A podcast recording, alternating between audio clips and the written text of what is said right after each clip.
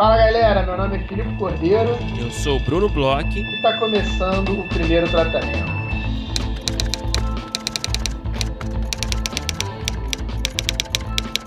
Fala, Brunão! Tudo bem? Filipe Cordeiro, eu estou bem sim. E você?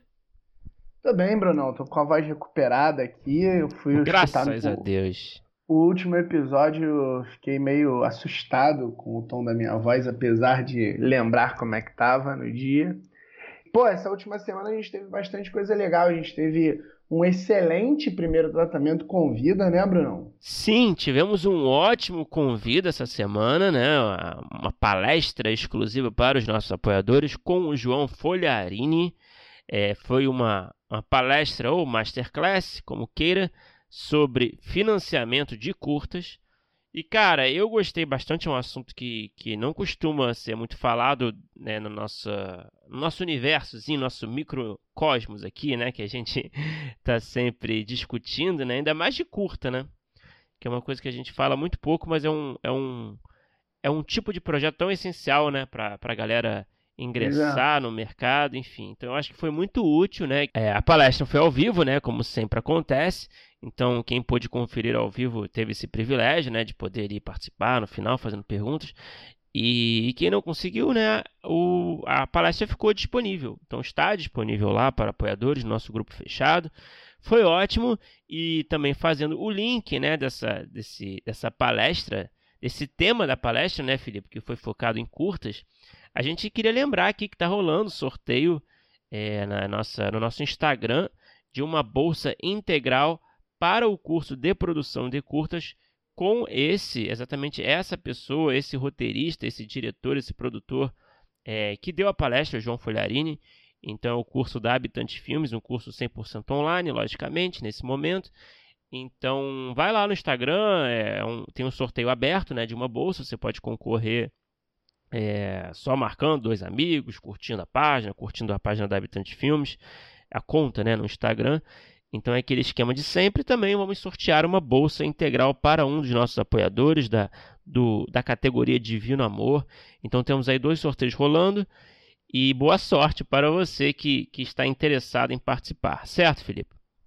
É isso. Então aí até o fim dessa semana, né, até o dia 7 do 5, quando a gente faz o sorteio, você ainda tem chance de garantir aí esse curso que é super completo, que te pega pela mão e te ensina a produzir uhum. um curta.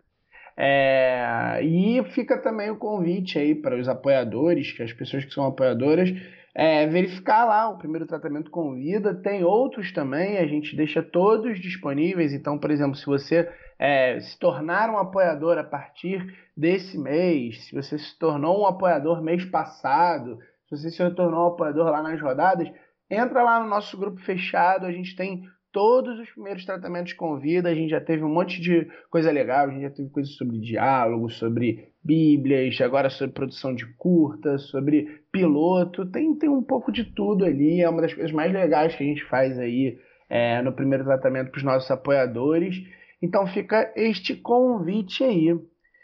E Brunão, é, a gente estava conversando mais cedo uhum. e eu fiz uma provocação a você. Né, Sempre né, provocador, né, Felipe? É o que te define, é o que define seu personagem. eu gosto de fazer algumas provocações, inclusive você é, é, é bom para trocar essas provocações, porque você sempre vem com altíssimo nível em tudo que eu provoco, eu jogo assim umas coisas às vezes até sem saber direito o que, que eu tô falando, você me devolve a fala assim redonda.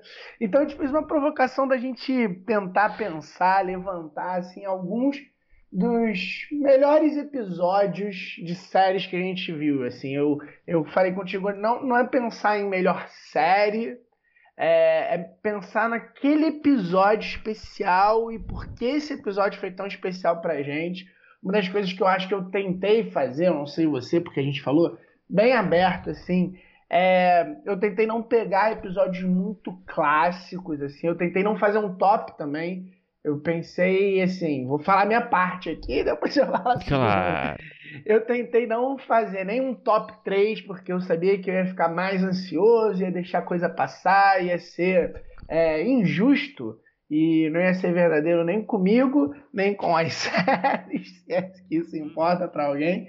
Então eu tentei pensar assim, ah, quais foram episódios assim que é, me chamaram a atenção, que vem à minha cabeça e por quê. Então eu deixei de fora, não sei se vai falar algum desses, qualquer coisa a gente brinca na edição aí, mas eu deixei de fora, sei lá, uns, uns episódios tipo, por exemplo, aquele que o Dwight faz a, a, o negócio de segurança do The Office, que talvez seja um dos melhores né? episódios de todos do The Office, mas eu acho que todo mundo já conhece, deixei de fora, sei lá, por exemplo, True Detective, que é uma série que eu adoro, Deixou tem um episódio... de fora True Detective? Deixei, porque a gente fez um episódio inteiro sobre True Detective. Eu falei bastante sobre qual era o meu episódio favorito de True Detective. Então acho que tem ali já bastante coisa. Eu não queria chover, chover no molhado, Nossa. roubar na minha própria é, provocação, sabe? Nossa, essa lista deve ser imprevisível, cara. Eu tô super curioso. Não vou nem chutar. Eu tava afim de chutar, mas agora eu fiquei sem graça. Mas aí eu fiquei muito curioso para saber os seus. Então. Não, fala você primeiro, Felipe. Que isso, já que eu provoquei, eu ia, eu ia usar essa carta aqui, já que eu provoquei que você falasse primeiro. Mas então eu posso, eu posso já que eu provoquei. É, a gente pode ir falando, cada um falando um, né? Sei lá. Eu acho que, acho que é legal. Fazer uma rodadinha lá e cá, né? Fazer alternado. Então, então eu vou, vou começar, então. Já que eu hum, provoquei, diga, que você falou primeiro aqui para eu falar primeiro. É, eu não quis roubar muito no jogo, não falei de True Detective, mas pensando em True Detective, veio uma outra série da HBO que eu gosto muito, que é Westworld. Olha aí, eu achei que você falou Leftovers. Quase, vai. Diga, qual é o episódio de Westworld? Então, e aí dentro de Westworld eles têm muitos episódios que são é, é, memoráveis. Leftovers é uma outra, e agora você me falou aqui, me deixou pensando. Mas não, eu vou de, de Westworld. Ele é uma série que ela tem muitos episódios memoráveis, é uma série que ela tem um valor de produção meio caro, assim, então eles têm, acho que durante as temporadas, uns dois, três episódios que são umas coisas muito grandiosas. Mas tem um episódio no Westworld que me chama muita atenção, que é o um episódio da segunda temporada, que chama Kiksuya. Eu acho que é o oitavo episódio da segunda temporada. É, que é um episódio que ele foge um pouco do comum da série. Ele, a, a personagem principal do episódio é um dos é, é, robôs do parque, que não é um dos personagens principais da série, é um que é um, é um índio e ele conta a história desse índio que se apaixona, né? Porque ele é programado a se apaixonar por uma índia lá. E essa índia acaba morrendo no, na história que ela tem lá em Westworld, né? Quem, que a galera acho que conhece, Westworld são robôs que vivem várias trilhas de histórias diferentes. Só que esse índio ele nunca morre, porque ele quer reencontrar o amor da vida dele. E ele encontra o amor da vida dele em espécies de outras encarnações. E como ele é um índio, ele acredita em outras encarnações. Então é uma Nossa, grande história de amor, é uma das histórias de amor mais bonitas que eu já vi em um episódio de série, usando tudo que a série levanta de possibilidades. Então tem essa coisa de ser um personagem que ele, de certa forma, é um personagem, entre aspas, errado, que ele é um personagem que ele toma muito cuidado para não morrer nunca. Ele é, acho que talvez ele seja um único, não sei se tem isso, mas ele é um dos únicos robôs do parque que nunca morreu porque ele se cuida muito, porque ele corre atrás desse grande amor que ele acha que vai reencontrar em alguma encarnação. E a gente vê essa outra robô que foi explorada, que viveu mil vidas, mas que ainda guarda um sentimento ali no fundo de uma primeira programação. Então é uma puta história de amor bonita pra caceta, que usa tudo que a série tem de melhor leva a história para frente, até porque conta também mais ou menos o que está acontecendo com a Maeve, que ela também tem essa coisa de uma história pregressa que segue ela e ela está tendo problemas, mas de certa forma eles fogem um pouquinho do foco. Eu acho que é um dos episódios mais bonitos que eu já vi de série. Olha que surpresa, Felipe. Eu fiquei surpreso e, e, curioso. Eu, eu vi a primeira temporada só de Westworld, eu confesso que eu não, não é muito meu tipo de série, tanto que eu desisti. É, mas você me trouxe aí um, um, um caso, olha, aquele, aquele episódio independente quase, né? Aquele episódio. É, eu acho que até é um truque que você usou aqui, né, nessa lista, né? Porque realmente, quando você me propôs o desafio, eu fiquei pensando, porra, mas qual, como é que eu vou lembrar, por exemplo, eu amo Sopranos, mas como é que eu vou lembrar um episódio específico que me marcou? Eu lembro de um arco, né? Eu lembro dos personagens, alguns diálogos, não lembro do episódio, né? E aí você tem esse truque aí que você trouxe, né? De pensar no episódio que foi tão atípico, né? E que talvez ele tenha ficado mais na memória. O truque que eu vou trazer aqui pra minha lista é. Eu fiquei pensando assim, porra, como é que eu faço, né? Como é que eu penso nesses episódios e eu fiquei pensando bem no, no pra, pra origem, assim, da, de quando eu comecei a escrever, o que, que me fez querer escrever, que eram os episódios de sitcom, sabe? Uhum. Eram aqueles episódios procedurais, né? Que, que a história se inicia e se encerra no próprio episódio, né? É, é, é o que eu, eu quis ser roteirista por causa desse tipo de comédia, sabe? Uhum. É, então, eu, pô, nada mais justo, né? Esses episódios estão na minha mente, né? Me marcaram, né? Então, por que não usar alguns exemplos?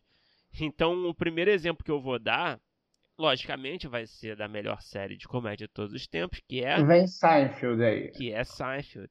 Vem Seinfeld que aí. É... Eu sabia. essa, essa aí eu, eu consegui, essa aí eu tava esperando que viesse. Eu, cara, tem tanto episódio memorável, cara, que foi difícil escolher um. Mas eu fiquei até dando uma olhadinha, assim, eu já vi tudo mil vezes, né? Mas eu não lembro exatamente qual episódio era, é, tinha quais plots, né? Pertenciam exatamente. Eu lembro de um principal, dois. É, então eu fiquei tentando achar, eu li a sinopse rapidamente, assim, tentando lembrar de quais, qual episódio que era certeiro, sabe? Todos os plots. Porque às vezes uhum. tem um uhum. plot do George que é foda pra caralho, do Kramer é muito bom, mas o, o do Jerry não é tão legal assim, sabe?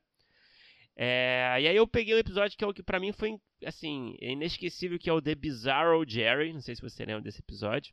Como é que é esse? Que é o episódio 8 da terceira temporada. Peraí, desculpa. É o episódio 3 da oitava temporada.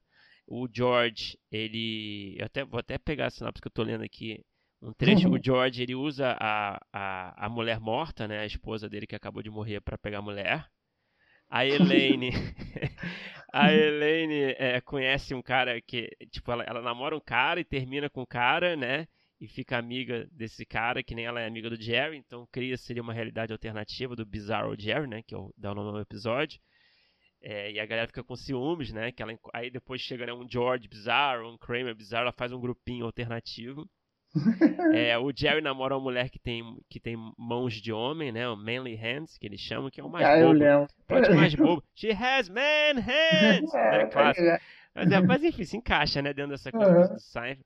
E o, e o melhor de todos, que eu deixei pro final, o Kramer, ele, ele finge trabalhar para uma firma. É uma firma lá, sei lá, convencional lá de Nova York. Ele tá, tipo, batendo papo no corredor com, com alguém e chama ele pra uma reunião. Não sei se você lembra disso. Ó, vai começar a reunião. E acham que ele tá bem vestido, ele tá lá por algum motivo num prédio qualquer. E ele vai pra reunião e de repente tá trabalhando lá sem ganhar nada e tá, tipo, estressado. é a coisa mais nonsense que tem. E é maravilhoso, cara. Então, assim, eu tenho. É difícil escolher episódio de Seinfeld, mas eu coloco esse aqui é, numa escolha um pouco subjetiva, mas mais objetiva ao mesmo tempo. Qual é o segundo que você destaca, Felipe? Brunão, como você vinha com comédia, eu tinha certeza que você viria com comédia, eu peguei também uma das minhas sitcoms favoritas, que é It's Always Sunny em Filadélfia. Opa! E tem, eu fiquei pensando, porque aí eu, eu falei assim, o Brunão com certeza vem com, com comédia, vem com uma sitcom, é, vou também trazer algum episódio. E aí eu fiquei pensando, porque assim, It's Always Sunny, eu tenho vários episódios que eu adoro em It's Always ah. Sunny. Tem vários episódios assim que acontecem, porque o, o legal, eu acho que de It's Always Sunny é que, assim, é, assim como Seinfeld também, né? É, é, ela vai em lugares muito loucos, né? Muito politicamente incorretos às vezes, assim, ela, ela leva os personagens num, num extremo. São duas séries que os personagens são muito desprezíveis, então eles Sim. fazem algumas coisas que a gente fica assim, caraca, o que, que esses caras estão fazendo? É o herdeiro, Mas... é o herdeiro direto de Seinfeld, né? Vamos, vamos combinar. É, em termos é, de personagem. Creio, creio que sim, é. é. Acho que sim também, é até, até a, a, a, organização deles, né? Ali uma mulher e aqueles três caras, depois Teve episódio de homenagem também, né? Teve, teve, que é, que é muito engraçado, inclusive. Eles acham que o Charlie tem a memória de um episódio de Seinfeld como se fosse deles, tá ligado? É muito bom. Mas o episódio... Qual é o episódio? que eu, que eu, assim, é o primeiro que eu penso quando eu penso em, em, em It's Always Sunny, é um episódio chamado Charlie Work. É um episódio que um fiscal, um fiscal sanitário vai dar uma visitada lá no Paris Pub E o Charlie ele passa o dia inteiro tentando fazer com que funcione, é, eles passem lá. Ele nunca, ele nunca foi reprovado, vamos dizer assim, em nenhuma das fiscalizações. E aí é um episódio que é todo nele, ele tem, ele tem um esquema meio é, Birdman, sabe? Ele, ele é um plano sequência, assim. E é meio que o Charlie contra a gangue, porque todos os personagens estão vivendo um dia super normal, ninguém tá nem aí uhum. pro, pro, pra fiscalização que vai acontecer. A única pessoa que se importa com a fiscalização é o Charlie. Então, eles estão armando um, um, um, golpe que eles querem dar, eles estão fazendo um plano novo, estão se xingando entre eles, não estão nem aí para nada. E o Charlie falando assim, galera, pelo amor de Deus, só hoje, tentem me ajudar, não sei o quê. E ele vai ficando cada vez mais louco e fazendo as pessoas fazerem as coisas e todo mundo caga para ele. Ele faz, ele passa um, um, episódio inteiro muito extraordinário, ele consegue fazer as coisas acontecerem e, e, e daquele jeito, né? Dele enganando, ele é, puxa uma coisa para um, lugar e aí bota uma mesa do lado de fora que não existe, que é só para o cara visitar, pede para Di fingir que é garçonete, ela faz isso em um segundo, volta já xingando, não sei o quê. Então tudo é muito falso ali, mas ele consegue fazer tudo. E no final do episódio, todo mundo caga pro que aconteceu, inclusive ele. Ele, tipo assim, ah, ufa, consegui fazer. As pessoas continuam sacaneando ele, ele entra no golpe que tá rolando e foi como se não tivesse acontecido nada, tá ligado? É um episódio que, tipo, é, é tem tudo isso. Ele é muito bem filmado. Qual temporada? Ele, ele é da. Deixa eu ver, eu consigo ver isso Vamos aqui. fazer o serviço. que é uma série que. que... Eu acho que é uma série que, que. Eu não sei, eu acho que ela não, não recebe a atenção que ela merece, assim, eu acho aqui no Brasil, sabe? Eu não sei se você tem essa impressão. Eu tenho, né? Eu, eu sinto que às vezes eu tô vendo sozinho. É, é... é. É uma coisa meio de, de quem de quem vai fundo. Assim. Pô, nem passa aqui, não tem nem onde você ver, cara, sabe? Você não tem nenhum tipo de divulgação, é, sei lá. É um, eu não sei se eles, ninguém acredita que tem mercado para essa série aqui. Eu acho muito louco isso. É, ele é o quarto episódio da décima temporada. Ele já tá na décima temporada esse episódio. E mesmo assim, é, é incrível para mim. É um episódio que eu, eu, eu, revi agora recentemente. Era um que eu lembrava. É um episódio que eu sempre lembro e, e acho demais, cara. Bom, eu vou dar, eu gostei muito da sua, da sua escolha. A minha segunda escolha, logicamente, também, né, Felipe? Vamos lá, faça o seu palpite. É... Mais uma comédia? Não, eu separei sitcom aqui. Você separou isso de verdade, porque é o falou. que tá na minha cabeça. É, na minha memória afetiva, sabe? Mas. Fala. Eu acho que você vem de. É, como é que é o nome daquela que, que depois a Netflix pegou e fez as temporadas merdas? Tá, tudo bem. Tem essa. Eu ia falar de. essa era a terceira escolha, cara. Mas eu adianto, foda-se, vai ser a segunda então. Parabéns, Felipe é Arrested Development. Isso aí. Ah, exatamente. Eu sabia que ia ter é, na sua lista Eu achei também. que você ia levar para outro caminho, mas tudo bem. Você acertou. Eu separei o episódio 10 da primeira temporada, que se chama Peer Pressure, que eu acho que é o melhor episódio do Arrested Development. Essa primeira temporada eu acho incrível, genial, é muito... uma obra-prima. Pra qualquer pessoa que gosta de comédia, pra qualquer roteirista, eu acho que é uma série muito de roteirista, sabe? É. E, cara, esse décimo episódio, não sei se você lembra, Felipe, não sei se você viu tudo, mas... Eu vi, não. Esse episódio eu vi antes da, da Netflix pegar e fazer a Mas, merda, que uh -huh, você assistiu antes de mim. Estragaram a minha falou, vida. Não veja mais, eu vi todos os episódios até ali, né? Então, esse episódio é familiar para você? O Peer Pressure? Qual é? Qual é? Me cara, é um episódio que é uma farsa louca, uma confusão clássica de Arrested, cara, que é muito genial. É um episódio que o, o a namorada do Buster, ela tem labirintite, se eu não me engano, e ela precisa de maconha pra, melhor, pra curar os efeitos e tudo mais. E aí o Buster, ele, porra, onde que eu vou conseguir maconha? E aí ele vai na pessoa mais perigosa que ele conhece, né? Que é o George Michael. E aí o George Michael vai com. Ele nunca, né, nem, nem viu maconha na vida dele. E aí ele vai atrás do, da pessoa mais perigosa que ele conhece, que é o Job né? E aí o Job comenta com o Michael, pô, o teu filho tá tentando conseguir maconha, olha só o que, que, que, você tá fazendo. Aí o Michael, puta que pariu, vamos, vamos, vamos, vamos ensinar uma lição para ele. Sabe? Vamos fingir que é uma batida policial, sei lá o que. O Job ele tem aquela coisa de stripper, né? De, de bombeiro, de policial, né? Coisa meio uhum. YMCA. E aí eles ficam organizando essa batida louca. Sabe? E aí chega a polícia de verdade no final, enfim, contando spoiler aqui, foda-se, né? E aí é, é tudo uma tá lição, é tudo uma lição do avô, né? Do George Senior, naquela lição que ele tinha, que ele, que ele, ele tinha aquele hábito de, de ensinar uma lição para os filhos na infância, sabe? De uhum. you should always leave a note, sabe? e aí no final ele põe um cara lá que, que perde o braço, né? Que é uma coisa de simulação, sabe? Uhum, pra, pra é. traumatizar as crianças. E aí no final, na, na verdade, tudo não passa de uma lição para nunca ensinar lições pro seu filho que ele ensina pro Michael. A e... namorada dele que precisa de maconha é aquela mais velha, não é? É, é a Lucille, é, Lucille Tio. Isso. Cara, não, esse episódio é brilhante, cara. Ele, ele, representa muito bem o tom, o feeling da série, assim, tudo que o Arrested Development traz, assim, de, de inventividade, de, de, de ritmo, sabe? Então eu realmente recomendo, eu acho que é assim, olha, em termos de sitcom mesmo, é, eu acho que é, é um lugar para se, se mirar. É, não, é maravilhoso mesmo, Arrested. Eu lembro desse episódio, esse episódio é demais, meu. Terceira Bruno, escolha, Felipe. Bruno, minha terceira escolha é essa, eu acho que você não vai adivinhar mesmo. Eu peguei uma coisa bem recente que eu tô vendo. Eu tô fazendo uma é, jornada para que as pessoas assistam Desalma. Você sabe disso, né, Bruno? Não, você, não, você tá militando pro Desalma. e, enfim, se tudo der certo, vamos ter, inclusive, a criadora de Desalma aqui, já adiantando. Tomara, tomara.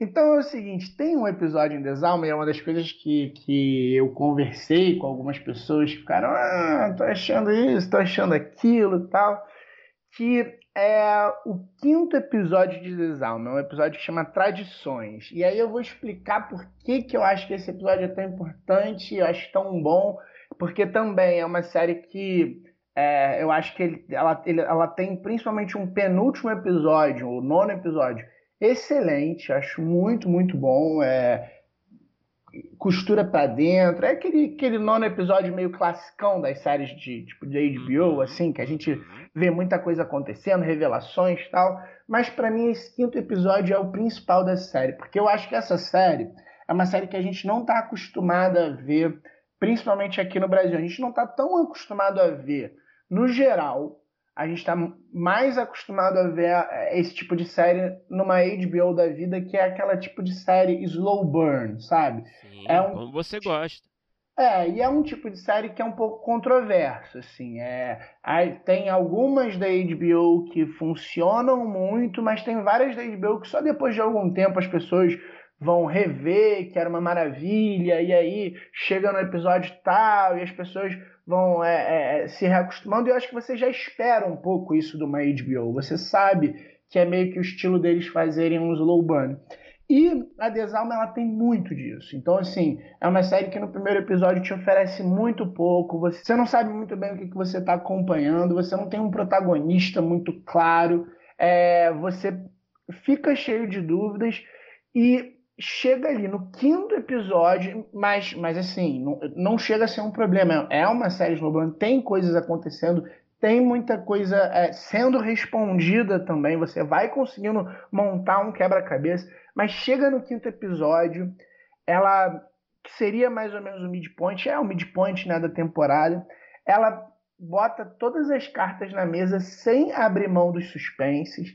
Ela joga o suspense num outro nível, ela tem terror, tem um final com um dos ganchos mais legais de série aí que é, eu já vi nos últimos tempos. Eu não, não quero contar para estragar, porque a gente está falando aqui com um pouco de spoiler, mas tem um gancho assim que é alucinante. Tem terror, tem uma cena de um boneco que é, que é uma coisa meio clássica de, de terror, né? Boneco, coisa de criança, assim, com, com um boneco que é meio possuído tal, que conseguiram fazer uma das cenas mais assustadoras e original dentro de uma coisa que é muito do gênero, é uma coisa que a gente está acostumado a ver. É um episódio que muda a chave, você começa a dizer assim, putz, agora vai dar merda, agora estão acontecendo as coisas. É um dos episódios mais legais que eu vi nos últimos tempos e é uma das minhas bandeiras aí. Vejam Desalma, vamos fazer essa série acontecer, que eu quero uma segunda temporada, Bruno. Olha, ousada a escolha, hein? De parabéns, hein, Felipe? Bruno, agora me diga o seu terceiro episódio, Filipe, porque como eu não adivinhei o segundo, eu acho que eu não vou saber qual é o terceiro. Felipe, é Pode muito contar. óbvio, é muito óbvio. Vamos lá, vamos direto ao ponto. É claro que eu não poderia deixar o gênio, o mestre, a figura paterna, Larry David de fora. Então, Você vai de claro Curb. que eu vou de Curb num dos muitos episódios marcantes, que é o episódio 9 da quarta temporada, que eu considero a melhor temporada, inclusive recomendo, que é o The Survivor. Eu não sei se eu comentei alguma vez com você, provavelmente sim, porque eu só falo desse episódio todo dia da minha vida. Nesse episódio, o Larry tem um jantar na casa dele, não lembro se era um jantar de, judaico, de, tipo de da Páscoa judaica, não lembro se era ou era um aniversário, não sei. E aí ele leva, é, acho que o, o rabino dele pergunta se ele pode levar um sobrevivente pro jantar. Aí ele fala, cara, nossa, vai ser uma honra, não, sobrevivente. E aí é, ele até convida um amigo do pai que também foi sobrevivente, porque, pô, eles vão ter assunto, eles vão gostar de se conhecer e tudo mais, né? Aí todo mundo vai lá pro jantar, e aí chega, um, chega lá, o amigo do pai tá lá, e aí chega o amigo do Rabino, que na verdade se revela apenas um sobrevivente que participou do Survivor, o reality show. então fica uma discussão de quem é o verdadeiro Survivor. O cara que perdeu a família no campo de concentração, o cara que teve que comer uns insetos, sei lá, no meio do deserto. Sabe? Então, cara, olha, você não, você não encontra nada mais genial que isso, desculpa. Então eu tive que separar esse, mas é claro que foi difícil essa escolha, mas enfim, eu recomendo. E a gente abre aqui, né, Felipe? Se você quiser participar de alguma forma da nossa conversa, indicar algum episódio inesquecível de, de uma série é, que te marcou, manda uma mensagem pra gente que a gente vai adorar ler aqui é, nessa, nessa introdução aqui, né, que a gente conversa, enfim, primeiro tratamento podcast.gmail.com nas nossas redes, fica à vontade, certo, Felipe? É isso mesmo. Agora, Brunão, vamos falar do nosso episódio de hoje. A gente conversou aí com uma roteirista é, incrível, uma pessoa aí que tem feito, além do trabalho como roteirista, outras ações igualmente fantásticas.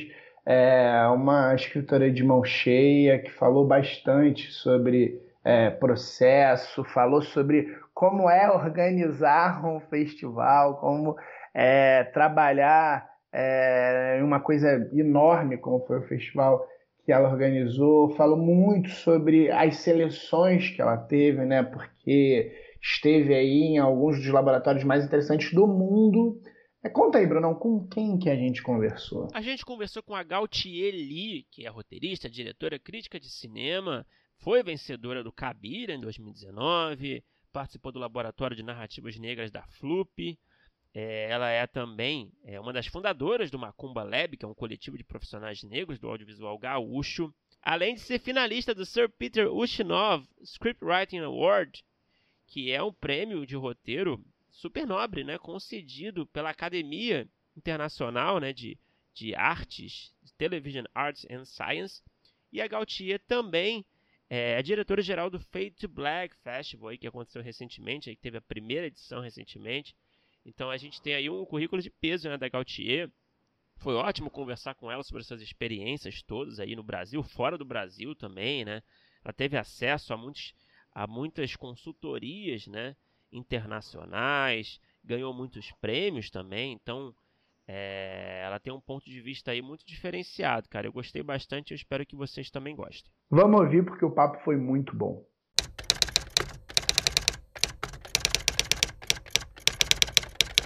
Seja bem-vindo aqui ao, ao, ao meu tratamento, Gaut. É um prazer é, ter aqui você com a gente. É, acabou de rolar né, o, o, o, Feito Black, né? Foi, foi a semana passada, se eu não me engano, né? Hoje é dia 14 de abril, né? Para quem, enfim. Isso. Não sei quando que a gente vai lançar esse episódio. Mas foi na semana passada. Eu acho que, acho que pode ser um bom ponto de partida, assim, para a gente começar a conversa. Assim, como é que foi? Acho que você podia falar um pouco do, é, desse evento, para quem não conhece, para quem, enfim, não participou. Eu estava olhando a programação, achando muito interessante, assim vai falar um pouco como é que foi assim a experiência geral da primeira edição. Conta pra gente um pouco. Então, o Fade to Black ele foi uma loucura, mas uma daquelas loucuras gostosas, sabe? Uhum. Foi uma coisa que, que eu idealizei em 2020, até mesmo antes da, da pandemia começar de tipo, tá, e se eu fizer um festival, sabe? E e acabou rolando. E eu, até agora eu tô sem acreditar, porque, era uma ideia assim muito, muito jovem ainda. Sei lá, eu fico três, quatro anos mastigando mentalmente ideias de, de longas e de séries e tudo mais. Então, tipo, ter pensado numa ideia e ter executado ela num período de um ano e dois meses, mais ou menos, para mim foi uma coisa assim muito doida e muito rápida. Enfim, o, o festival é um festival de cinema com foco em roteiro, voltado para narrativas feitas por pessoas negras. Então a gente eu tive a ideia do festival, eu escrevi um projeto, submeti na, na Aldir Blanc, aqui do Rio Grande do Sul, uhum. e o projeto foi contemplado. E daí foi, foi loucura, né? Porque os prazos da, da Aldir eram, são super curtos, né? A gente recebeu a notícia de que ah, fomos contemplados no começo de novembro e o, o, a verba caiu na conta no dia 23 de dezembro. Então foi tipo, putz, 23 de dezembro. Amanhã já é véspera de Natal, depois tem toda a semana pré-ano novo, e depois tem o ano novo em si, e só lá pro dia 5 de janeiro que a gente vai, vai conseguir de fato conversar com as pessoas e tocar o, o projeto. Mas a gente conseguiu, foi meio que uma basicamente eu acionei a minha rede de contatos, a, uhum. a nossa programação. Acho que a grande maioria das pessoas ali são, são pessoas que eu já conhecia, ou porque eu já tinha trabalhado com elas, ou porque já tinha passado por, por algum laboratório com elas, ou porque conhecia de, de grupo de roteirista no, no WhatsApp. E teve outras que foi bem na cara de pau, sabe? De tipo, mandar uma DM no, no Instagram pra galera e tipo, oi, então, eu tenho esse projeto e eu curto teu trabalho e eu acho que seria muito enriquecedor se você compartilhasse a tua experiência com, com a gente. E o pessoal foi aceitando. E, e daí eu comecei a. Não sei, meio que caiu a ficha de que, tipo, ok, isso, isso realmente vai acontecer. e isso vai acontecer com pessoas muito legais. E teve de tudo, né? Teve, teve até concurso de roteiro, né? Sim. Tivemos um, um concurso de roteiro para roteiros que fossem escritos ou coescritos por pessoas negras. Tivemos uma mostra de curtas e um laboratório de, de roteiro para roteiristas iniciantes, Pô, além da, das mesas da nossa programação. Pô, incrível. Gautier, eu te sigo há algum tempo no Twitter, e aí, já que o Bruno começou falando sobre o festival, eu lembro que eu vi uma publicação sua antes de começar o festival falando, acho que sobre as pessoas que se inscreveram no concurso e que tinham se inscrito de forma errada e estavam reclamando, e você estava desabafando ali que, poxa, as pessoas têm que ler e têm que colocar direito. E aí eu queria, queria muito falar com você sobre isso, porque a gente organiza é, rodadas de negócios aqui no primeiro tratamento. A gente está no segundo ano que a gente faz as rodadas de negócios. E no ano passado, quando a gente fez a primeira vez, a gente é, teve uma experiência super legal, mas meses depois, assim, duas pessoas que não foram é, selecionadas mandaram um e-mail para a gente assim, é muito mal educado, assim, praticamente xingando a gente, falando é, da nossa índole, assim, porque não foram selecionadas uma coisa que era uma seleção totalmente fora das nossas mãos, que a gente passava para os produtores. Uhum. E esse ano a gente teve uma, teve uma experiência que a gente já tinha tido um pouco ano passado, mas agora está bem recente, de pessoas no último dia querendo refazer coisa que estava clara nos regulamentos que não podia refazer e mandando e-mail no dia seguinte que já tinha acabado as inscrições pedindo para alterar coisas e pô no mínimo é injusto com as pessoas que fizeram certo sabe as coisas. E aí também você é uma pessoa que é, já ganhou Cabiria já foi é, semifinalista de Frapa Sundance e tal, você sempre se inscreveu em muita coisa, ganhou um monte de coisa. Acho que parte do início da sua carreira é, decolou muito por conta desse tipo de coisa. Eu queria saber como é que foi essa sua experiência e se a gente pode dar, sei lá, um puxão de orelha aqui juntos nessa galera que, poxa, no, é, é, além de não, sei lá, vou, vou, pegar um pouco pesado, mas além de não se preparar devidamente, aí talvez já está até um pouco atrás no mercado, ainda querer dar bronca na, nas pessoas que estão organizando. É, cara, foi foi assim uma experiência que eu, eu, percebi que eu definitivamente não quero e não sirvo para trabalhar com atendimento ao público, porque exige uma, uma paciência que no festival, gente, verba de Aldir Blanc, por mais que existisse uma verba que, nossa, isso já aliviou bastante, ainda assim a gente tinha uma equipe super reduzida muito reduzida mesmo. Então, assim, eu estava na direção geral do, do festival e eu tinha um assistente, o Denis, que estava ali sendo sendo meu braço direito, e junto comigo estava o Jefferson Silva, que era o diretor da, da programação. Então, basicamente, era nós três comandando as, essas operações de ah, do concurso de roteiro, das inscrições, de escrever regulamento.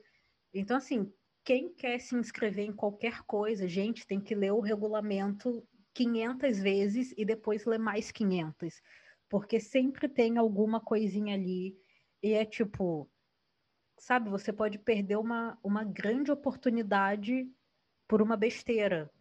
A maioria dos desclassificados do, do concurso do Fade to Black foram desclassificados por colocarem o nome na capa. E era uma uhum. coisa que estava no regulamento. E algumas dessas pessoas são pessoas. As pessoas eu... não leem, né? A galera não lê o regulamento. Pois... É uma, uma questão seríssima. É, o pessoal faz essa leitura dinâmica de tipo, ah, vou ver qual é o prazo, qual é o valor e qual é o prêmio. Sim. E daí depois não, não lê todo o resto, sabe? Tipo, as outras coisas estão no regulamento por um motivo, que é para proteger todo mundo, para todo mundo ser, ser tratado de forma igual, para não haver injustiças. E daí, beleza, a gente teve que desclassificar várias pessoas, inclusive pessoas que eu conheço, que eu sei que são grandes roteiristas, que eu admiro o trabalho, e eu fiquei tipo, cara, eu não acredito que você me mandou com com teu nome na capa. Teve gente que não só mandou com um nome, mas mandou com nome, com telefone, com e-mail, com endereço, tudo que dizia que não podia estar. Tá. E eu fiquei tipo, meu Deus, cara, não, nem tem assim uma chance de, de não te desclassificar, porque você deu todas as informações pessoais.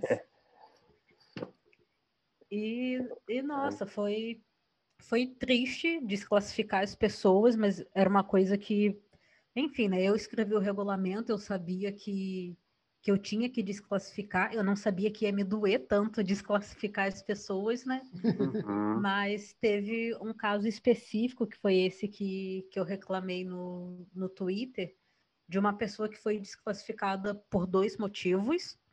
E um dos motivos era que o material que a pessoa enviou não era um roteiro, era um livro. Hum. Então, assim, tipo, literalmente um livro, com aquela folha inicial da, da editora e tudo mais. E eu fiquei tipo, gente, isso nem é o que a gente avalia. Não, não tem outra opção a não ser desclassificar.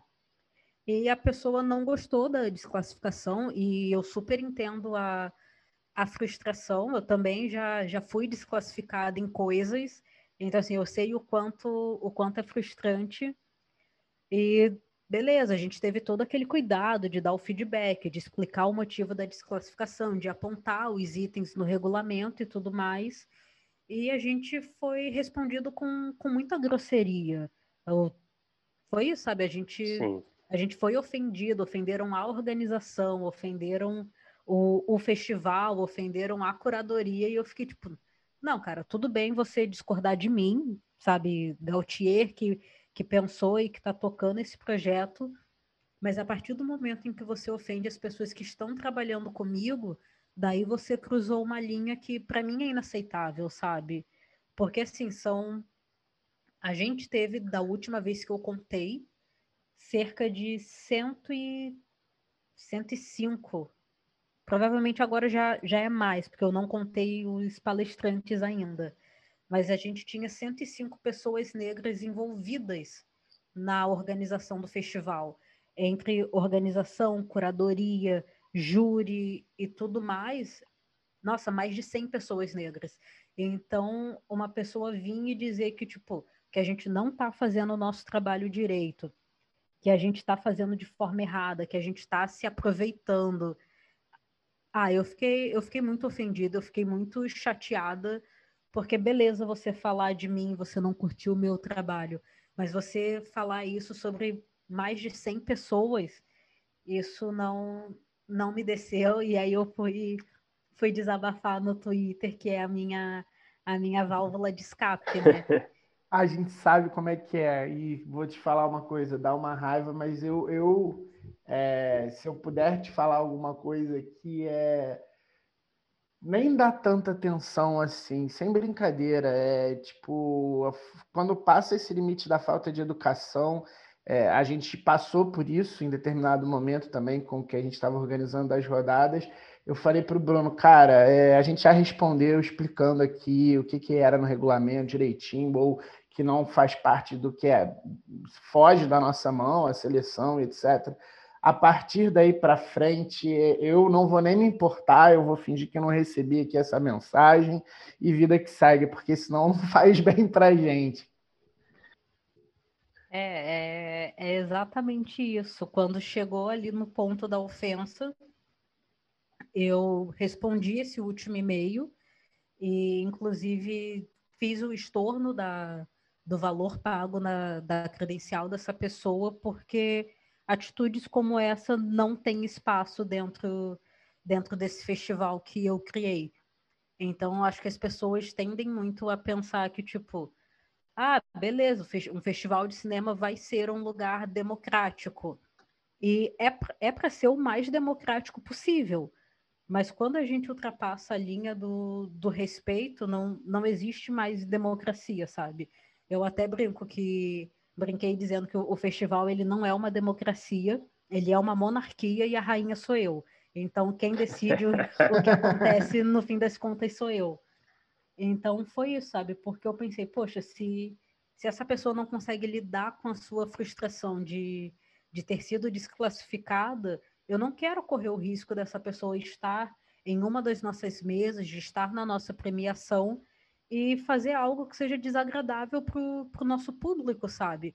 Para essa comunidade que a gente acabou criando durante esses cinco dias de, de festival. Então, eu conversei com a minha executiva, mostrei todos os e-mails para ela e falei: olha, quero, quero fazer o estorno dessa credencial, porque acho que essas atitudes não têm espaço dentro do festival. Ela concordou, deu uma amenizada no, no e-mail uhum. super, super puta da vida que eu tinha escrito, né? E, e foi isso. E eu acho que é, é importante impor esses limites, porque não, não é porque a gente está tá num meio. que a gente está no nosso meio que a gente é menos profissional, é justamente o contrário. A gente tem que demonstrar profissionalismo em todas as etapas, em tudo que a gente faz. Então, para mim foi essa a solução ideal para um problema inesperado, né? É muito louco, né? Você faz um negócio com maior amor, né? Uma organização que dá um trabalho, você gasta toda a sua energia ali. E a galera é muito sem noção, né? A galera quer extravasar de alguma forma, você apresenta é, argumentos de uma forma gentil, assim, depois de ouvir uma grosseria, às vezes, e, enfim, as pessoas não estão nem aí, essa é a verdade. A gente sentiu bem isso. Então você tem essa compaixão, não sei nem o que a memes do, do Frapa deve escutar. Nossa, meu Deus. Mas eu imagino, né? Volta e meia recebeu, enfim, umas interações assim muito loucas. Mas enfim, é, vamos mudar um pouco de. Quer dizer, vamos assim, eu acho que a gente pode até aproveitar esse assunto do, do Feito Black, aproveitando que é um festival, né, que é com um objetivo muito claro, né? É, que é muito focado em roteiristas negros, né, e que visa realmente estar é, uma oportunidade de, democrática, né, de, de trazer um conteúdo e, e, e, conhecimento e tudo mais. É, queria saber como é que você enxerga o cenário atual assim da inserção de, de, profissionais negros nas salas de roteiro e no nosso, no nosso audiovisual em geral. Assim, você acha que é, eu, eu, sinto né, é, que o mercado tem caminhado para uma evolução nos últimos anos nesse cenário de maior diversidade, né, de maior representatividade nas salas. Mas eu queria ouvir de você, assim, você sente uma evolução, alguma evolução nesse sentido, ou você acha que ainda é mais conversinha de produtor, de canal? Como é que você enxerga esse cenário? É, isso é uma coisa muito complexa, porque eu tenho visto esse, esse movimento que eu até brinco que é uma caça a roteiristas negros. Porque, assim, já teve vezes que eu estava de boa, vivendo minha vida, e de repente uma pessoa que eu não conheço, nunca ouvi falar, tá me ligando no WhatsApp, tipo, ai, Gautier, oi, tudo bem? Fulano me passou teu contato, e assim, preciso de preciso de uma roteirista negra para começar numa sala na semana que vem e queria saber se você está disponível. E eu fico tipo, tá, ótimo que está que esse movimento está sendo feito, mas eu também penso, poxa, se essa sala vai começar na semana que vem, muita gente já foi contratada. E por que, que só agora estão estão vindo atrás de uma pessoa uhum. negra para estar tá nessa sala? E aí eu expliquei que, tipo, ah, desculpa, minha, a minha agenda está fechada pelos próximos quatro meses, então não, não consigo participar. E, e isso é, é muito agridoce, sabe? Porque, por um lado, ótimo, estão buscando roteiristas negros. E por outro lado, também eu sinto um pouco dessa questão da, da tokenização de é para, sei lá, é para ficar bonito, é para é para dizer que projeto... Exatamente. Dizer que tem, é. E isso é muito complexo porque tem um monte de, de roteiristas negros sensacionais por aí, em diversos estágios de carreira, desde a galera que está começando agora, escrevendo seu primeiro curta, tanto para a galera que, tipo, nossa, já tem cinco séries no currículo, já ganhou prêmio mundo afora, mas ainda assim, quando, quando a gente pensa nas salas de roteiro que estão acontecendo agora no Brasil, Quantas delas têm um roteirista-chefe que é uma pessoa negra? Até agora, em todas as salas que eu passei, só teve uma que, que a roteirista-chefe era, era uma uhum. mina negra. E isso é, é preocupante, porque, coincidentemente, em todas as que eu passei, os assistentes de roteiro eram pessoas negras. Então, é uhum. sempre, a gente está sempre ali na, na base dessa pirâmide hierárquica que a gente sabe que existe. Não, não adianta essa de, ah, mas dentro da sala de roteiro é, é todo mundo igual, porque, gente, não é. A gente tem funções diferentes, a gente recebe cachês diferentes, e isso tudo tem, tem um motivo, né? Eu não posso receber a mesma coisa que, que um chefe de sala, porque eu, consequentemente, trabalho menos. E eu sou cobrada menos. Mas é, é muito doido isso, que eu vejo muitos roteiristas negros como assistentes há muitos e muitos anos, alguns estão com tipo quase 10 anos de, de assistência de sala, mas nunca como roteiristas ou como roteiristas chefes. Então é. É, é complexo. É complexo, é isso. é complexo. É, você sente uma coisa que eu sinto também, eu não sei se você tem essa percepção, é, que às vezes rola muito em sala de beleza, tem um personagem negro. Então a gente precisa ter é, um roteirista negro para escrever esse personagem, sabe? Que às vezes o profissional ele é procurado só quando precisa se falar sobre determinado assunto, né? Se você sente isso. Nossa, com certeza. Com certeza. E, e é bem doido, porque no, no ano passado, eu participei de uma roda de conversa com a Wendy Calhoun, que é uma roteirista negra dos Estados Unidos, e ela foi roteirista de várias séries que, que são mundialmente conhecidas. Ela trabalhou em Nashville, Revenge, Empire, e eu lembro que nessa conversa ela, ela comentou que quando ela estava em Nashville, ela era a única pessoa negra e a única pessoa não branca da, da sala de roteiro. Mas que ainda assim, pelo menos, ela haviam mulheres na sala, porque antes disso ela sempre era a única mulher e sempre a única pessoa negra. Então, todas as personagens femininas, tipo, ah, beleza, joga no colo da Wendy. E daí, quando ela foi pra Nashville, era tipo, tá, todos os personagens negros uhum. joga no colo da Wendy novamente. Eu, tipo, gente, uma pessoa, por mais incrível e sensacional que ela seja, não pode falar por metade da população mundial, sabe? As mulheres são metade da população mundial. No Brasil, pessoas negras são mais da metade da população brasileira. Então não tem como a gente ter só uma pessoa, sabe, para representar todo um grupo populacional. E aí eu lembro que o Andy comentou que foi só em Empire, que é uma série com protagonismo negro, que ela se sentiu acolhida de verdade, porque ali ela já não era mais a única pessoa e ela não sentia aquela pressão de representar sozinha toda a cultura negra dos Estados Unidos. É. Isso é muito louco. É muito louco. Eu queria aproveitar que você falou desse seu contato com ela e queria saber um pouco mais sobre essas suas aventuras internacionais, se é que pode falar assim, que, pô, você é, já passou pelo Sundance Institute, você é envolvida com a Organization of Black Screenwriters, você tem todo um, um até dá para dizer uma carreira aí de, de laboratórios, contatos. Como é, que, como é que foi o ponto de partida para isso? E como é que tem sido essa experiência, essas trocas? É, a gente não conversou com tantas pessoas, a gente conversou com alguns roteiristas, sim, que, que tem um certo trânsito, uma certa conversa, mas não é sempre que a gente conversa com roteiristas que, que e principalmente que estão quase que atualmente, assim, muito recentemente, tendo bastante conversa com a galera de fora. Como é que está sendo isso? Como começou?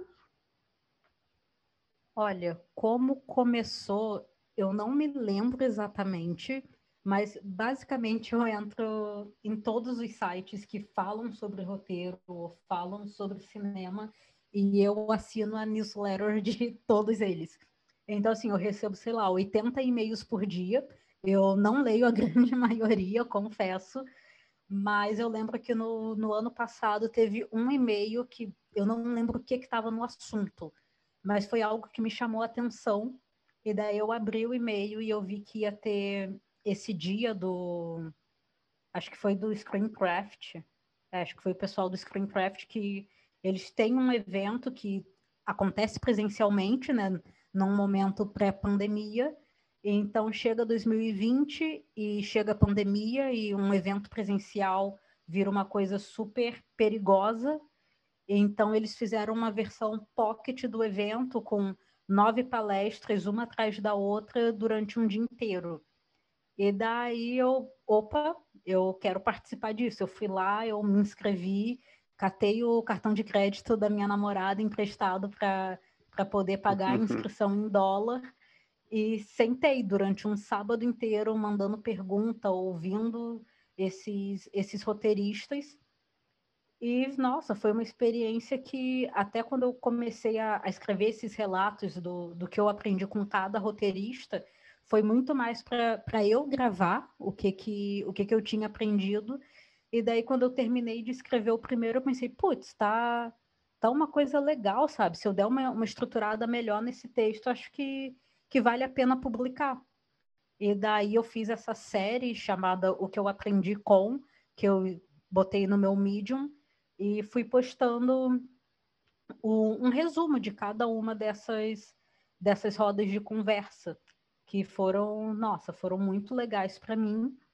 E depois disso, quando eu fui para Sundance, foi por causa de uma amiga minha, a Ana do Carmo, que é uma roteirista baiana, e ela me falou: olha esse curso aqui de Sanders que está aberto as inscrições, que massa! Que era um curso para você preparar um, um curta-metragem. E daí eu olhei, pô, tá, tá legal e tinha a possibilidade de bolsa. Eu olhei, tá, não, não me custa nada eu me inscrever, né? E daí eu fui, me inscrevi, fiz ali o pedido da, da bolsa, expliquei que, tipo, olha, galera, o dólar tá valendo cinco e pouco aqui no Brasil, eu não tenho essa grana, então assim, me deem a bolsa. E eles me disseram, ah, que pena, não vai rolar a bolsa. E aí eu fiquei bem triste, porque era uma coisa que, que eu queria muito. E na mesma época eu estava estruturando um crowdfunding para finalização e distribuição de um curta que eu tinha gravado logo antes da pandemia. E a gente estava ali finalizando a nossa pós. E alguém falou, cara, por que, que você não coloca também no crowdfunding o, o valor do, do teu curso? Eu pensei, poxa, pode ser. Não, não acho que as pessoas vão ligar para isso. Não sei se a gente vai vai conseguir atingir qualquer uma das metas, mas beleza, bora, bora tentar, né? E acabou que deu certo, a gente bateu a nossa meta final e inclusive superamos a meta e eu consegui fazer fazer o curso e, e lá eu desenvolvi o meu meu segundo curta-metragem que espero gravar quando for seguro, né? E nossa, foi uma experiência muito muito incrível. Eu tive orientação da, da Deb Shovel, que é uma diretora e, e roteirista de lá. E, nossa, foi, foi sensacional. E daí eu vi um outro curso, porque, ah, porque eu sou meio doida. Tinha um outro curso que também estava com as inscrições abertas, que era para escrever um piloto de série. Então, a ideia era que a gente entrasse com uma sinopse e saísse depois de oito semanas com um piloto escrito e desenvolvido.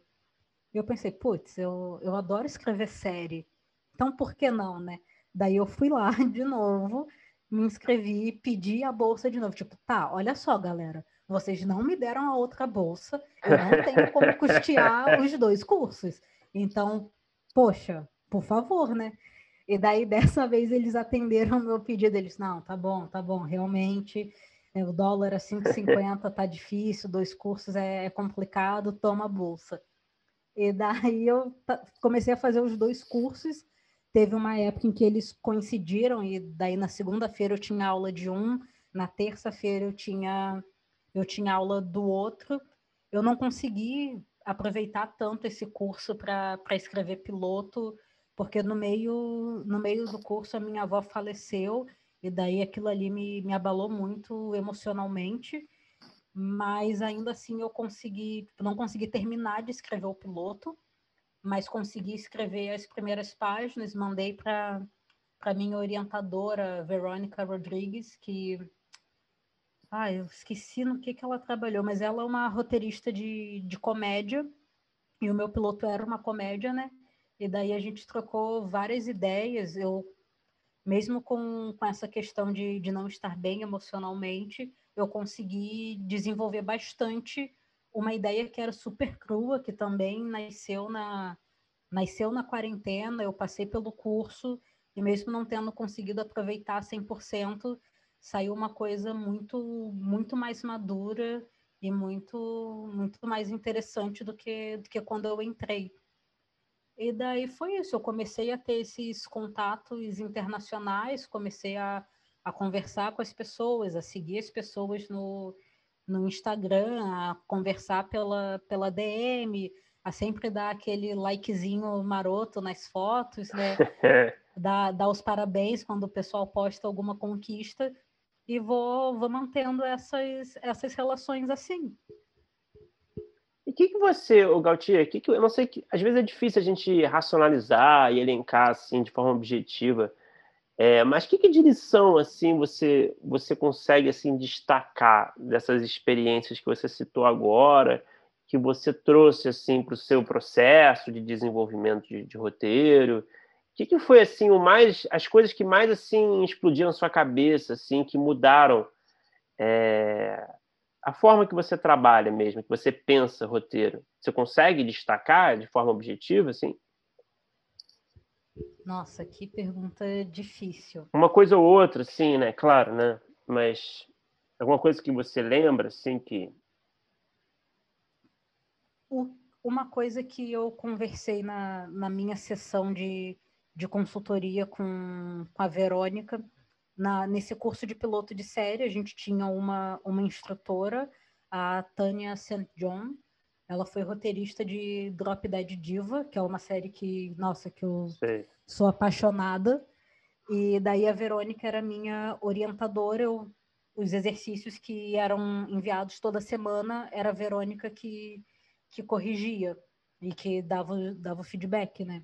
E daí eu tive a sessão de consultoria no, no final do curso com as duas. E eu lembro que eu falei que eu estava muito insegura em relação à estrutura do, do piloto. Porque a estrutura, eu não sei se é só comigo, mas às vezes eu tenho a impressão de que todo roteirista sofre com, com estrutura. E eu estava muito insegura, porque até então eu não escrevia comédia, eu só, só tinha escrito dramas. Então, tipo, além de eu estar tá me aventurando num, num gênero diferente, eu estava muito insegura, porque ah, um drama pode.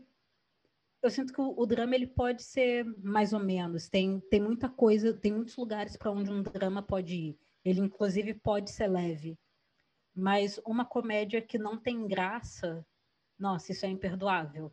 Não, não existe, sabe? Não, não tem como. E eu tava muito noiada com isso de tipo, não sei, eu me considero uma, uma pessoa engraçada, mas é muito fácil fazer alguém rir quando você tá olhando no olho da pessoa. Uhum. Mas é uhum. muito difícil fazer alguém rir olhando para uma página em branco do Final Draft. Sim, então eu tava, hum. eu tava noiada com isso e com a questão da estrutura, porque, tipo, poxa, eu tô escrevendo um gênero que, que é novo para mim e. Ah, e se ficar ruim, ficou ruim, sabe? E daí eu lembro que a Verônica falou, cara, estrutura é uma coisa que, que pega todo mundo. Porque até durante as nossas aulas tinha coisas que a Tânia falava e eu tava tipo, putz, é por isso que o roteiro que eu tô escrevendo não tá funcionando. É um problema de estrutura.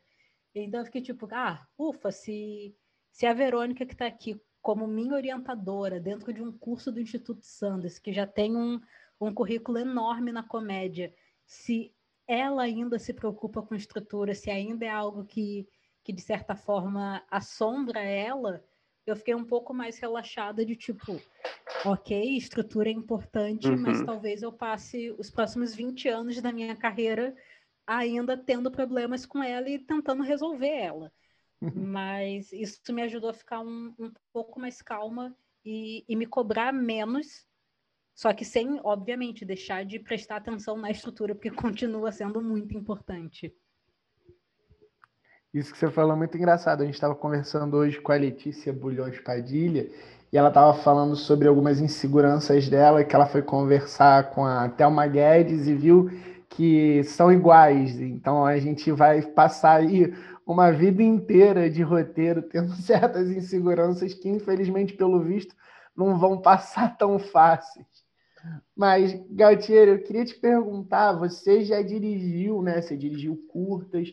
Eu queria saber se você é, tem interesse, você tem os seus projetos, por exemplo, de longa, não sei até de série, se você tem interesse também em dirigir e o que, que você acha é, é, em termos de texto barra direção, tem certas coisas que você escreve que você sente que você tem que dirigir, você escreve tranquila para entregar para outras pessoas dirigirem. Como é que é essa sua relação em termos do texto e, e a entrega para os outros, o que, que você quer dirigir ou não?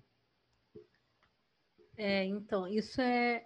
Eu virei diretora meio que sem querer, meio que eu queria gravar esse curta que, que eu gravei no, no ano passado, Desvirtude. E daí, quando eu tava com a ideia dele, eu tipo, tá, mas quem, quem vai dirigir isso? Porque, beleza, eu sei que eu consigo escrever um curta, mas quem dirige isso que era uma história super pessoal minha? E daí eu pensei, tá, beleza, eu, eu vou dirigir, eu vou, vou assumir essa bronca. E acabou que eu gostei muito, eu adorei dirigir. E agora, nesse começo de ano, dirigi um, um outro curta documental sobre a vida e a obra do Odilon Lopes, que foi a primeira pessoa negra a gravar um longa-metragem aqui no Rio Grande do Sul. Então a gente conseguiu fazer um set totalmente remoto no meio da bandeira preta aqui no estado. E é, é complexo, porque tipo, no curta do, do Odilon, eu não escrevi, mas eu dirigi. E ainda assim era, era documentário, que é toda uma outra coisa. Eu penso em, em dirigir mais coisas. agora no, no meio do ano vou dirigir algo que ainda não sei se, se é um videoclipe, se é um álbum visual de, de uma artista aqui do, do Rio Grande do Sul também. Penso em dirigir esse, esse segundo curta de ficção que eu desenvolvi em Sundance. Tenho alguns projetos de, de longa que eu também adoraria dirigir, mas que eu também tô, tô desapegada de certa forma, apesar deles ainda estarem em, em estágios iniciais.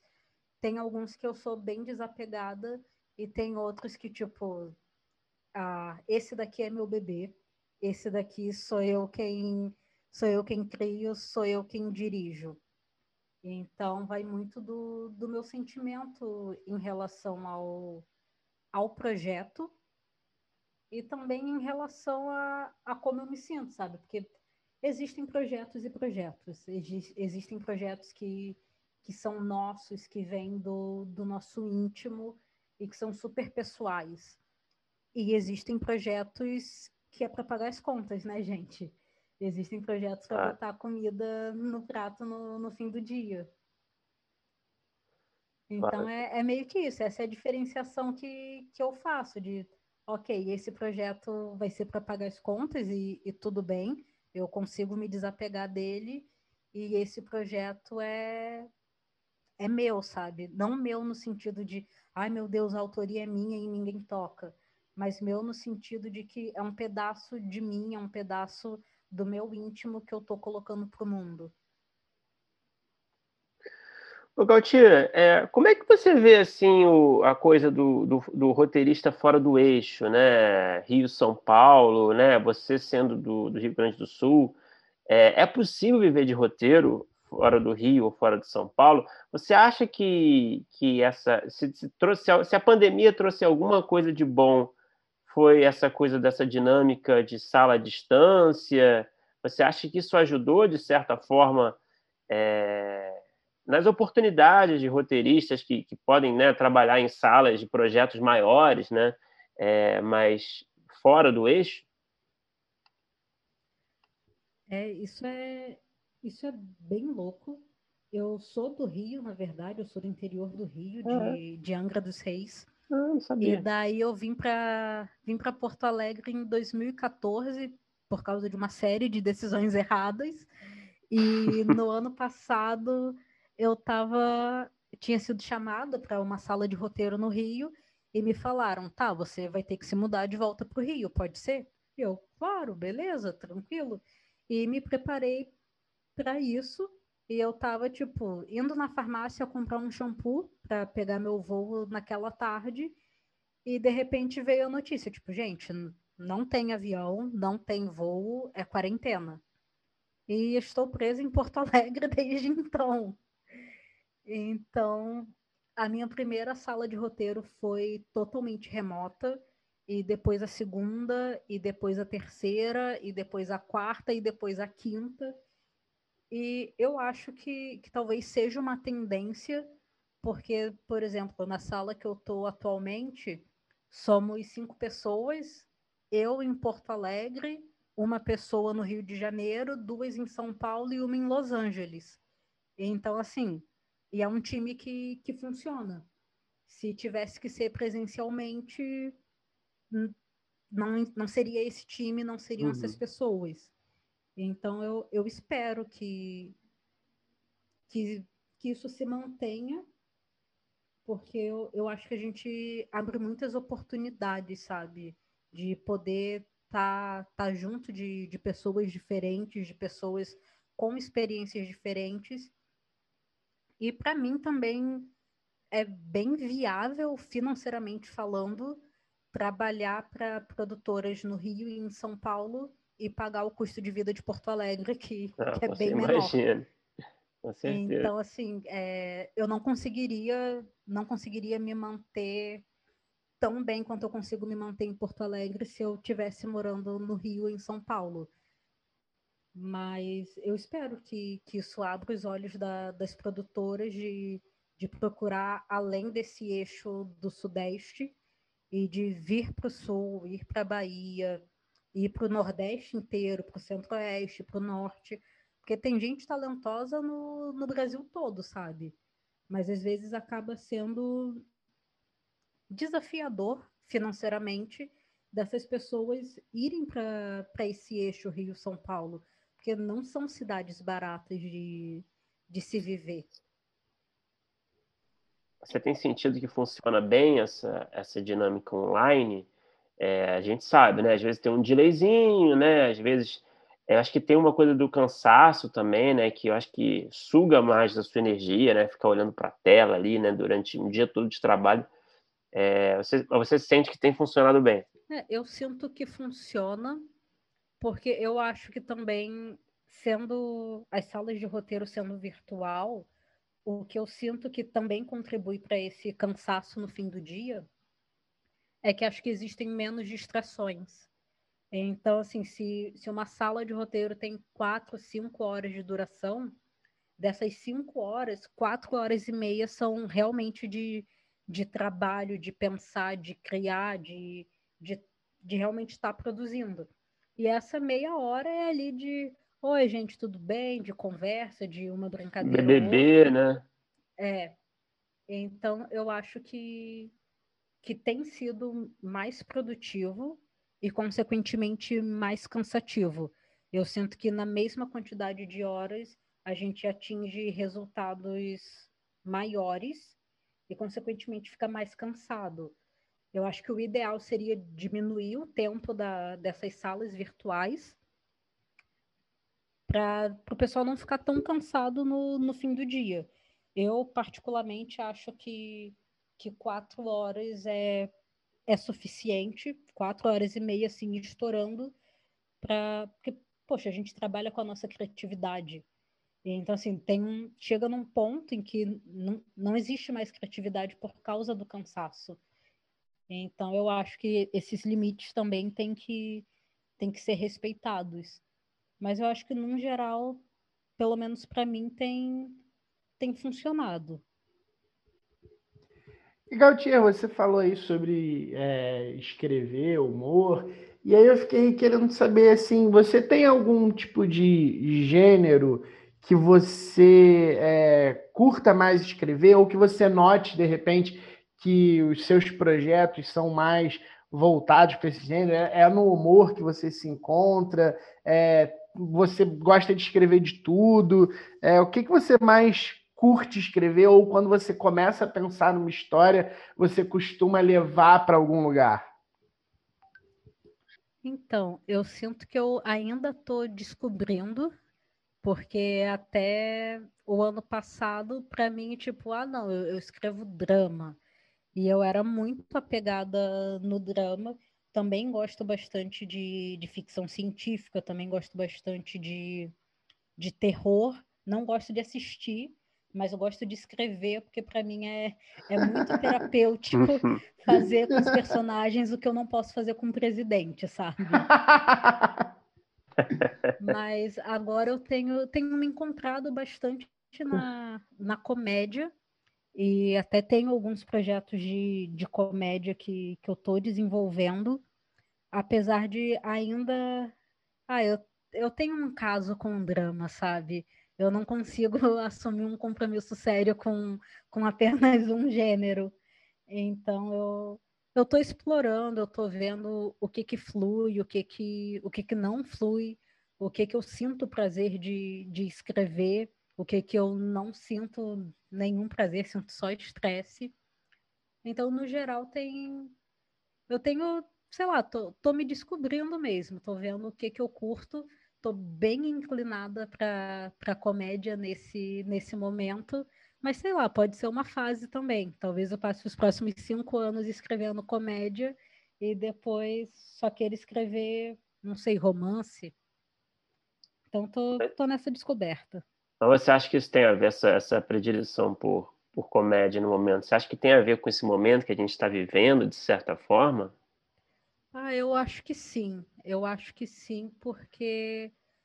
Ah, porque o mundo tá triste, né, gente? O mundo tá muito triste, muito deprimente.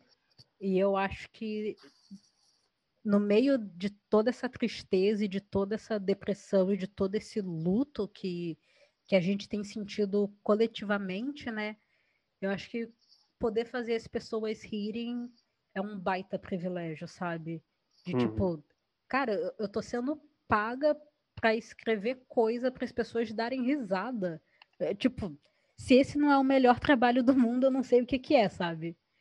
Então, eu, eu tenho focado nisso até como, como uma forma de, de me manter sã, de, de conseguir encarar os dias, porque, ah, porque a gente tá merecendo uma boa risada, a gente tá precisando. Com certeza. Ô, ô Gautier, eu vi um vídeo seu falando, acho que foi pro Rota, acho que foi algo assim, falando um pouco do seu processo criativo, que me chamou bastante atenção, que você falou que você tem o costume de escrever ouvindo música. Uhum. É, eu, eu, assim, pelo contrário, assim, eu, eu, eu costumo escrever no silêncio mesmo, não sei, eu, eu acho que me atrapalha a minha concentração é, deixar uma trilha sonora de fundo, mas eu entendi ali no vídeo que você fez que, que te ajuda muito a entrar no clima, né? da cena que você está uhum. escrevendo, esse tipo de coisa. Eu queria que você falasse um pouco disso, que eu acho sempre muito interessante. Como é que funciona exatamente esse processo? Você, você, você escolhe uma playlist que tem a ver com, com tom, com o tema do que você está escrevendo? Você costuma escrever na, na você ouvindo música na primeira vez, assim, no primeiro tratamento, digamos assim, que você está escrevendo uma cena, ou é mais uma coisa para revisão? Queria que você falasse um pouco mais sobre isso. Então, eu sou completamente apaixonada por música, então muito, ela sempre faz parte do, do meu processo criativo. Até esse curta que eu gravei ano passado, Desvirtude, ele surgiu a partir de uma música do, do Baco Exu do Blues.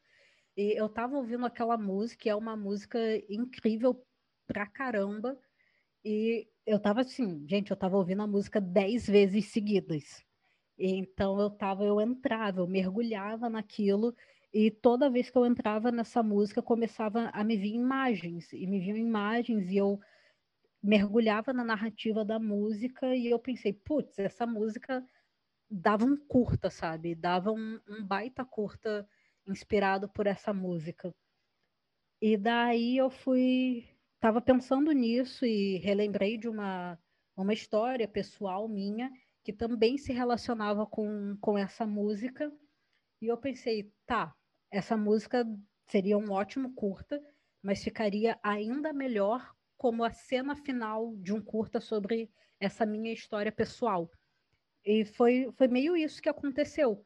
Eu escrevi o, o curta todo, fiz o, o primeiro tratamento dele em um dia, acho que ficou com 12 ou 14 páginas, inspirado por essa música. Então, tipo, eu sentei, escrevi, e não, eu não deixei a música ali tocando o tempo todo, até porque quando eu cheguei nesse ponto de, de escrever, eu já conhecia a música inteira, já estava 100% decorada, mas o, o clima dela me, me ajudava a entrar de uma forma mais, mais intensa para para criar essa narrativa.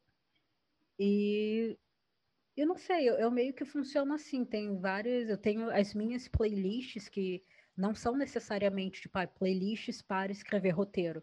São as músicas que eu gosto, que, que tem de tudo, desde tem Emicida, tem tem Jonga, tem One Direction, tem High School Musical, tem, tem tudo, sabe? Mas você acha e... que. Perdão, perdão, vai lá. É, e me inspira e assim eu vou, vou criando historinhas na minha cabeça e de repente eu ouço outra música que eu penso, putz, tem a ver com aquela historinha que eu comecei a criar lá atrás e assim eu vou costurando. Mas você acha que tem a ver com o gênero também, de certa forma, do que você está escrevendo? Porque, por exemplo, escrever uma, é, uma cena dramática é diferente de escrever uma cena de comédia, que às vezes é uma, tem uma, uma pegada meio matemática também, né? Que, que né, você uhum. tem que uhum. ficar ali meio que encarando aquilo ali concentrado, assim, né? E, e, e pensando na métrica da, da piada para ver se funciona, esse tipo de coisa. Mas você também, você escuta música também, escrevendo comédia, por exemplo? Você acha que tem a ver com gênero ou, ou não? Ah, eu acho que, que tem a ver sim. Tem uma, uma música que, que a minha irmã me mostrou, acho que no fim do ano passado, e eu simplesmente fiquei apaixonada pela música e de novo eu entrei nessa nessa espiral de ouvir a música dez vezes seguidas de uma vez. E cada vez que eu ouvia e eu dissecava a letra eu ficava putz isso é sabe essa música é um longa. Tem um longa todo em, em três minutos dentro dessa música. Então uhum. eu quero ver se eu consigo achar compositor e dizer, cara, me cede os direitos, porque eu quero escrever um longa e eu acho que vai ficar muito massa. E, e é uma música, não é uma música densa, sabe? E se um dia esse, esse longa sair, vai ser uma, uma comédia romântica adolescente, inspirada por, por uma música, sabe? Então eu acho que, que também ajuda. Eu gosto muito de ouvir de ouvir o pop brasileiro quando eu tô quando eu tô escrevendo comédia. Adoro ouvir Pablo Vittar, Polka. Deixa eu ver o que mais que eu, que eu tenho de pop brasileiro. Ah, funk também, nossa, uhum. me ajuda, me ajuda demais a, a entrar nesse clima de, de leveza, de, de ah, gente, vamos fazer piada, vamos rebolar a raba e, e é isso, sabe? É engraçado ah. vocês falarem disso, que assim, é, eu, eu também, como eu, eu, eu, fico mais ou menos no meio termo entre vocês dois. Eu não consigo muito escutar música com letra, porque eu me é, disperso, talvez fácil. Daqui a pouco eu já estou cantando a música e me perco. Mas é, eu acho que por conta é, de alguns autores que eu, que eu gosto muito de ler, tem um autor japonês que eu gosto muito que chama Haruki Murakami, que ele sempre tá, tem, tem é, personagens que estão escutando músicas clássicas. E aí, aos poucos, eu comecei a, durante a minha leitura, procurar essas músicas clássicas e botar meio que baixinho, aos poucos eu fui aumentando. Então, eu comecei, em determinado momento da minha vida, ler muito ouvindo músicas clássicas por conta de um outro autor, Paul Auster também. Ele faz. É, não, não é não sei, cara.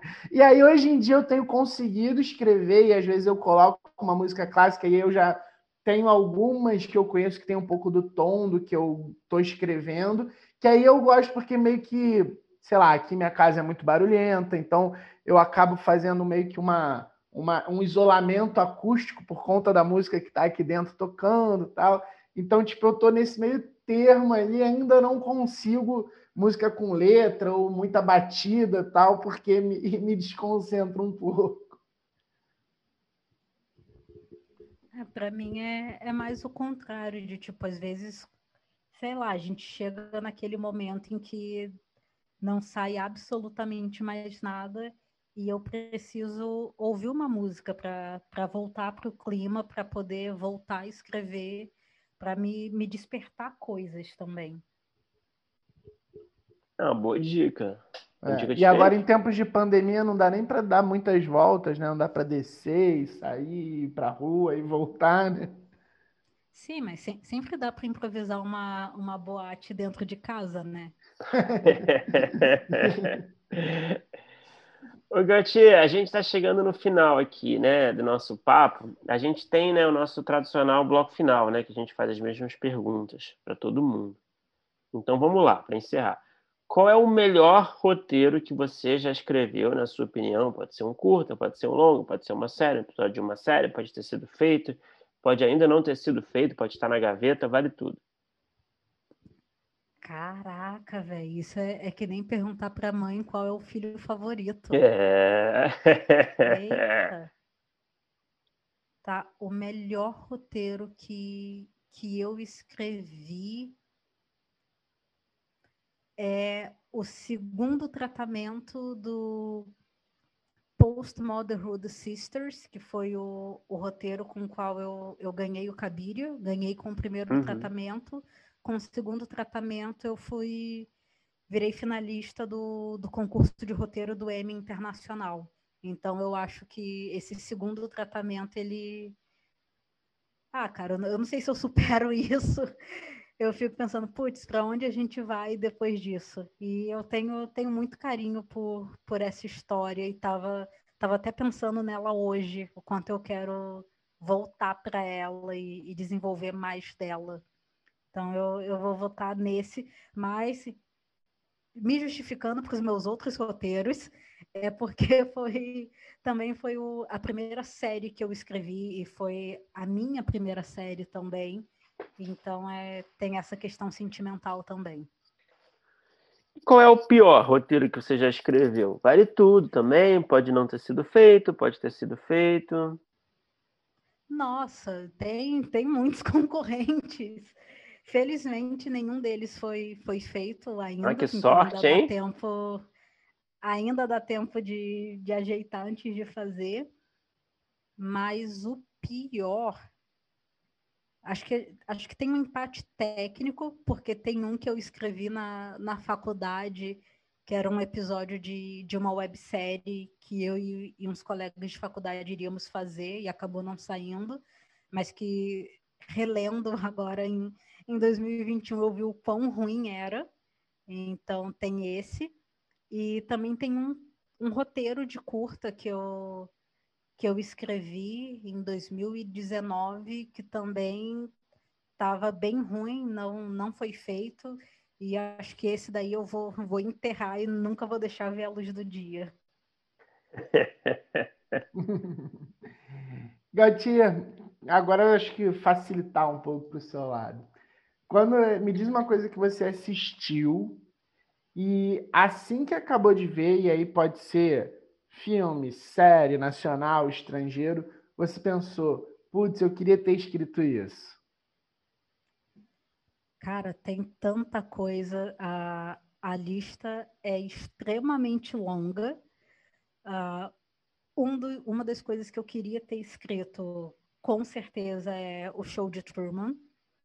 Também Get Caramba, Out. essa, essa resposta foi ótima e a primeira resposta, né, sua. Mas é só para constar aqui que a gente fica muito Inédita, feliz quando né? é. quando é novidade. e pô, é maravilhoso o show de Truman. Sim, o show é, de Truman maravilhoso. é. Nossa, eu, eu tenho até medo Nunca de lembra, assistir de novo, porque eu, eu nunca mais posso assistir pela primeira vez. Eu queria poder esquecer e assistir de novo pela primeira vez. Get Out é porque eu É. acho sensacional a genialidade do, do Jordan Peele, mas é só por, por esse aspecto. E deixa eu ver uma, uma coisa vergonhosa também para eu falar. É. Eu, eu assisto Ah. muito. Cara, É eu sempre queria, bom. eu queria ter escrito Pretty Little Liars. Eu queria. Olha, Talvez eu tivesse salvado aquela série. Eu tô, tô me, tô me vendendo muito alto, mas talvez eu tivesse salvado Pretty Little Liars se eles tivessem me contratado. é aquela série, é série adolescente, né? Aquela série adolescente, é Sim. melodrama teen, né? Sim. E é, Ah. gente, é horrível e é maravilhoso, sabe? É, as duas coisas ao mesmo tempo. Eu perdi seis anos da minha vida acompanhando e eu não me arrependo, mas tudo bem. Você curte esse tipo de, de série, assim? De esses guilty pleasure, né? É sempre Nossa, bom eu, ter no eu guilty tenho pleasure. vários, eu tenho vários. E ah, em minha defesa também, eu comecei a assistir Pretty Little Liars com 17 anos. Então Ah, tem, claro. tem isso também. Eu- mas o, o gosto duvidoso permanece ainda. Mas é, é isso, eu não, sei lá, não tenho vergonha, não. Tem, eu gosto de assistir essas coisas, porque também me ajuda a descansar, sabe? Me ajuda ali a, a desligar o cérebro e só, Claro, claro. só deixar meus olhos vendo ali uma, uma história bem mais ou menos, mas que, ah, que também, também tem seu valor. Sim, claro, com certeza. E para terminar, Gautier, é, qual é o, o- a ideia que você tem, o roteiro que você tem escrito, que está lá na fila, que está ali, é, ainda não existiu nas telas, né? E você sonha em vê-lo realizado, seja no cinema, seja na TV, no streaming. Qual é aquele projeto especial ali no topo da sua, da sua fila de projetos? Então, tem esse, esse longa-metragem que, que eu quero muito escrever, que ainda está só no, no argumento, se chama Turmalina Negra, e é um. É até difícil de definir, porque eu diria que é uma mistura de Sexta-feira Muito Louca, aquele da Disney com, com a Lindsay Lohan, com A Gente Se Vê Ontem, do Stephen Bristol, que foi produzido pelo Spike Lee, e uma pitadinha de Podres de Rico, aquela comédia Tem troca de, tem troca de corpos? Talvez. não, precisa entregar muito, não, que essa, essa resposta é sempre mais delicada aqui, né? É mais pessoal. Mas, pô, que interessante essa, essa fusão, hein? É, é uma coisa assim que tá, tá super crua ainda, tem um, um primeiro tratamento de um argumento, eu tenho que amadurecer muita coisa, e sinto que eu, enquanto pessoa, preciso amadurecer também para eu poder entregar esse roteiro da, da melhor forma possível. Então eu acho que é algo que, que eu ainda vou escrever pelos próximos dois ou três anos antes de, de realmente ir para as telas. Pô, muito bom. Sabe que, pô, esse, esse subgênero da troca de corpos é uma, é uma coisa que eu gosto muito. Eu acho que a gente tem que fazer mais. Tem que fazer mais, tem que brincar Nossa, mais com, com isso, né? certeza. Mas que surpresa aqui com a resposta, adorei. Katia, muito obrigado por conversar com a gente, viu?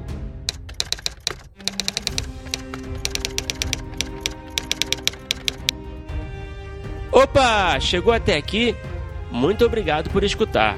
Não se esqueça de assinar o feed do primeiro tratamento no seu agregador de podcast favorito. Comentários, sugestões ou em busca de consultoria para o seu roteiro? Mande um e-mail para primeirotratamentopodcast.gmail.com que responderemos assim que puder. Já ouviu falar da nossa campanha no Apoia-se? Ganhe recompensas exclusivas e nos ajude a continuar entrevistando nossos roteiristas favoritos. É só entrar em apoia.se barra primeiro tratamento e se tornar um apoiador. Muito obrigado novamente e até o próximo episódio.